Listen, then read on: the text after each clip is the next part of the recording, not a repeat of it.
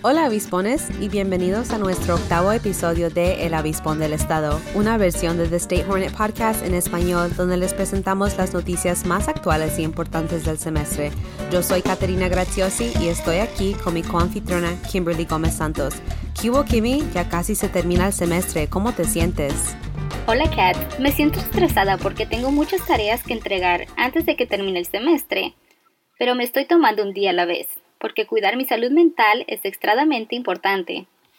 Sí, Kimmy, es muy importante y además ha sido un año muy extraordinario con todas las circunstancias por la pandemia, pero ya casi llegamos. Sí, y no puedo creer que solo nos quedan cuatro semanas de clases, pero estoy lista para mis vacaciones de este verano. Sí, yo también. Hablando de la pandemia, ¿te has puesto la vacuna? Sí, ya me puse mi primera dosis de la vacuna Pfizer y en dos semanas me toca ponerme la otra. Yo también me siento más segura con ella y me la apliqué en el campus. Fue muy fácil. ¡Wow! ¡Qué bueno! Me alegro. ¿Y había personas de diferentes edades? Explícame. Sí, la mayoría eran personas o estudiantes jóvenes, pero había muchos y eso me dio valor y alegría que tantas personas están tomando la vacuna para proteger a la comunidad. Me siento orgullosa que Sac State esté ofreciendo las vacunas. Yo también. Y ahora las noticias, Kimmy. ¿De qué vamos a hablar esta semana?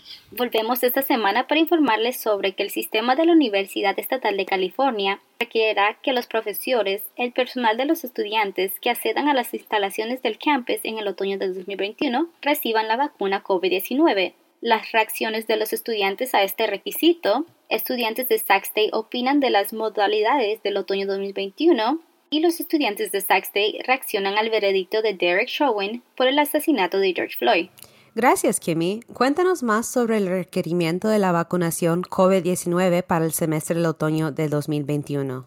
Sí, claro. El sistema de la Universidad Estatal de California requerirá que los profesores, el personal y los estudiantes que accedan a las instalaciones del campus en el otoño de 2021 reciban la vacuna COVID-19 con la aprobación de la Administración de Alimentos y Medicamentos, según un anuncio por correo electrónico de la CSU el jueves 22 de abril. El requisito de la CSU depende de la aprobación total de una o más vacunas por parte de la FDA y entrará en vigencia a principios del periodo de otoño de 2021 o con la aprobación total de la FDA, que ocurra más pronto según el correo electrónico. La CSU comportará esta información el jueves para darles a los estudiantes, sus familias y empleados tiempo suficiente para hacer planes para vacunarse antes del inicio del periodo del otoño, según el Chancellor Joseph Castro. Ed Mills, vicepresidente de Asuntos Instantiles de Sac dijo que la vacuna es el camino a seguir para sacarnos de esta pandemia y que el requisito de la vacuna podrá permitir que Sac ofrezca más clases en persona a medida que avance la administración. Cuantas más personas se vacunen, más nos acercamos a la inmunidad colectiva de lo que tanto se habla, y más fácil es tener más clases en personas, dijo Mel. La vacuna es solo el camino de regreso para reprobar el campus los estudiantes y empleados podrán solicitar una extensión al requisito de la vacuna por motivos médicos o religiosos, según el correo electrónico.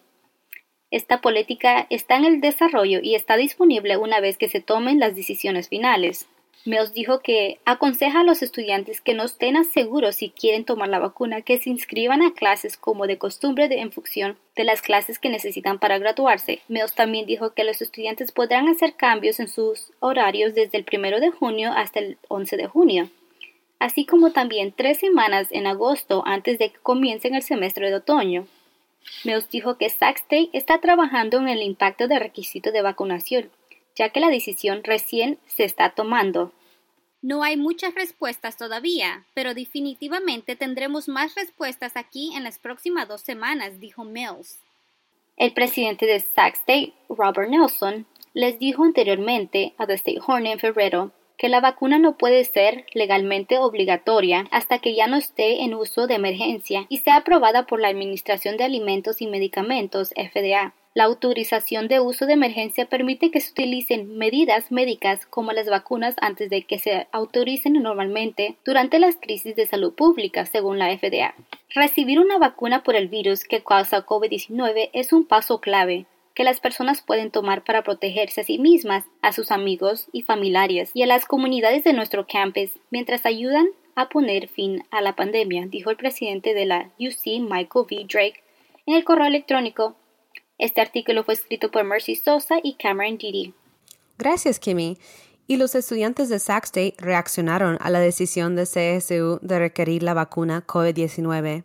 Es muy importante para mí tener una sensación de tranquilidad cuando estoy en el campus, dijo Rodrigo García, un estudiante de Relaciones Internacionales. No quiero sentir que mi salud puede verse amenazada cada vez que voy a clases o voy a trabajar. García, un sobreviviente de cáncer de 21 años, dijo que está de acuerdo con la decisión de la CSU de exigir la vacuna, porque el sistema está haciendo su parte para ayudar a reducir la transmisión de COVID-19 y eso ayudará a prevenir futuros brotes.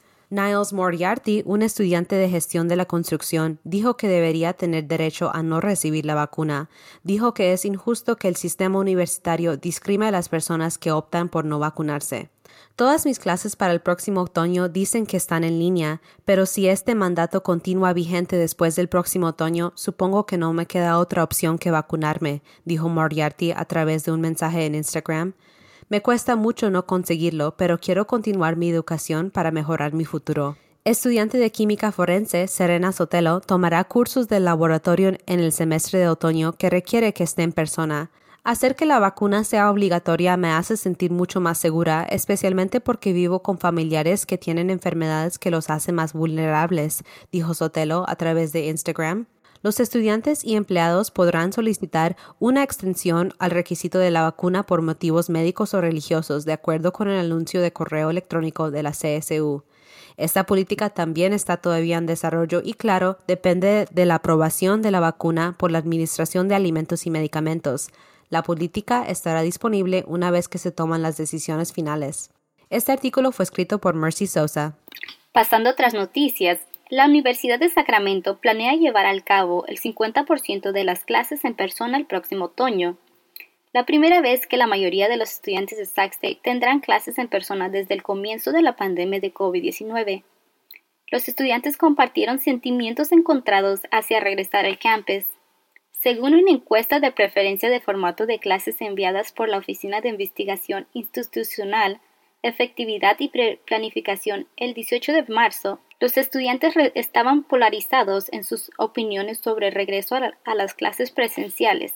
595 estudiantes respondieron a la encuesta y se dividieron en cuanto así se registraron para la mayoría de clases presenciales. Las dos excepciones a la polarización fueron las conferencias en personas con poca o ninguna participación de los estudiantes y actividades de laboratorio, de ciencias o clínicas. La mayoría de los estudiantes que respondieron dijeron que sería poco probable que se inscribieron para una conferencia en persona con una participación mínima de los estudiantes. La mayoría también dijo que es probable que se registren en los laboratorios clínicos o científicos en persona.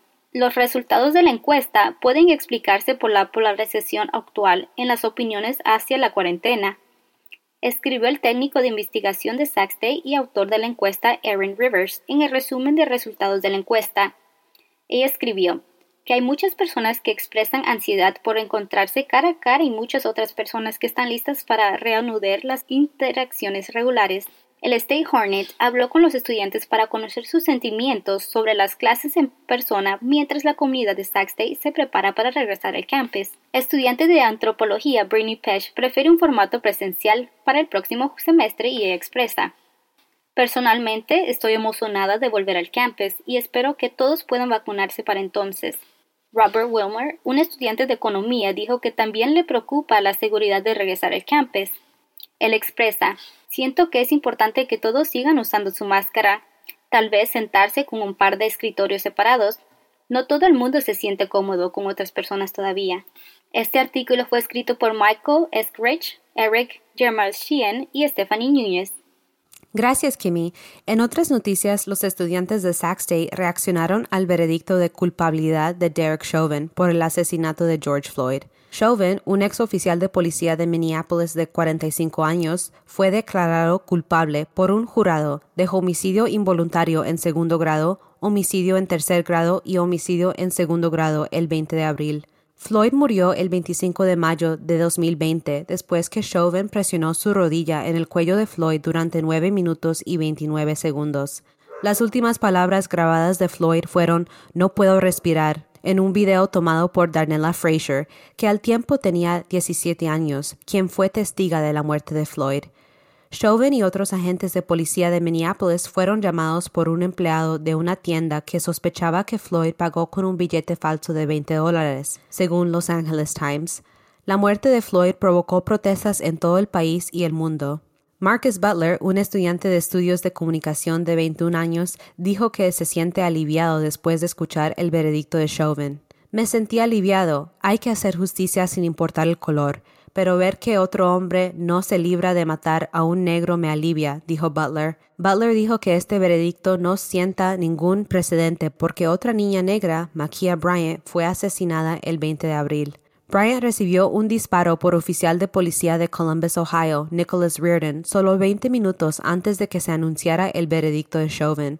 Bryant fue la que llamó a la policía pidiendo ayuda y protección. El sistema de justicia debe ser coherente con este tipo de veredictos para, en última instancia, detener los asesinatos desarmados de civiles inocentes en todas partes, dijo Butler. Todavía hay mucho trabajo que hacer. Francisco Terren, de 21 años, dijo que está contento con el veredicto de Chauvin porque otras víctimas negras en el pasado, como Trayvon Martin, no han recibido la justicia que merecen. Aunque todavía me entristece lo que sucedió a George Floyd, al menos las cosas mejoraron hoy y se está haciendo justicia, dijo Taryn, estudiante de Ciencias Políticas y Economía, en un mensaje directo de Instagram. Taryn dijo que tiene la esperanza que el veredicto del martes pasado sirva de ejemplo por los miembros de la fuerza del orden y disuada a otros miembros de usar fuerza excesiva. El día de hoy es monumental en la lucha por la igualdad racial, la justicia en nuestro sistema de justicia penal y garantizar que nadie esté por encima de la ley, dijo Taryn, y agregó que todavía hay más problemas que abordar antes de que el sistema sea reformado completamente. Este artículo fue escrito por Chrissy Martínez y Michael Pacheco. Gracias Kimmy y gracias oyentes, es todo por ahora. Síganos en el sitio web de statehornet.com para las últimas noticias. Gracias, Kat. Volvemos la próxima semana con más noticias actuales. Hasta luego. Chao.